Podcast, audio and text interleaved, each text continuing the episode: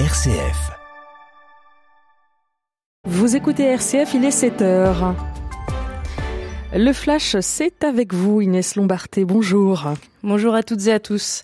Le procès de Donald Trump pourrait être repoussé. L'ancien président des États-Unis était-il protégé par l'immunité présidentielle quand il a tenté d'inverser les résultats de l'élection de 2020 La Cour suprême américaine n'a pas voulu répondre en urgence à cette question.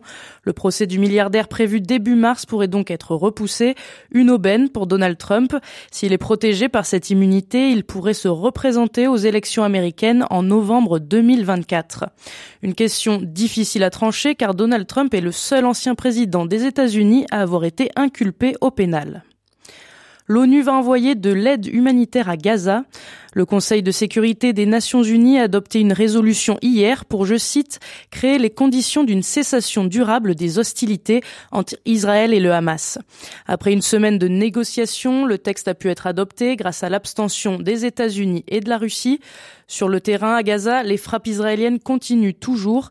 85% des habitants de la bande de Gaza ont quitté le territoire. L'Organisation mondiale de la santé alerte sur un risque de famine. Cinq personnes interpellées en Meurthe-et-Moselle hier dans le cadre d'une opération terroriste.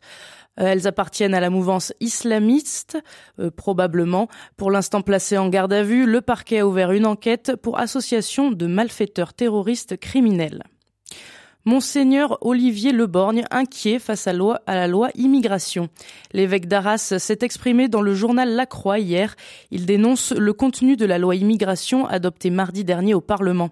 Il est, je cite, stupéfait que le pays des droits de l'homme puisse imposer le tri des personnes.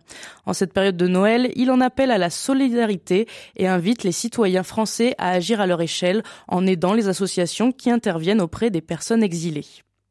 Nouvelle mobilisation contre le démantèlement du groupe Casino à Saint-Étienne. Face à la dégradation de sa santé financière, Casino veut céder la plupart de ses grands magasins.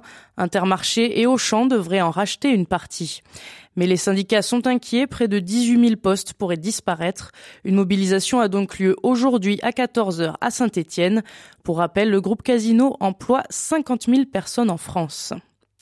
Manchester City remporte la Coupe du Monde des clubs. L'équipe de foot britannique a gagné 4 à 0 hier soir face au club brésilien de Fluminense. Manchester City s'inscrit donc dans l'histoire en devenant la première équipe anglaise à avoir remporté la même année la Première Ligue, la Ligue des Champions, la Super Coupe de l'UEFA et la Coupe du Monde des clubs. En rugby aujourd'hui, c'est la dixième journée du top 14. À 18h, le Stade français affronte La Rochelle. Le match se déroule à Paris. Et à 21h, Toulouse sera à domicile face aux joueurs de Toulon.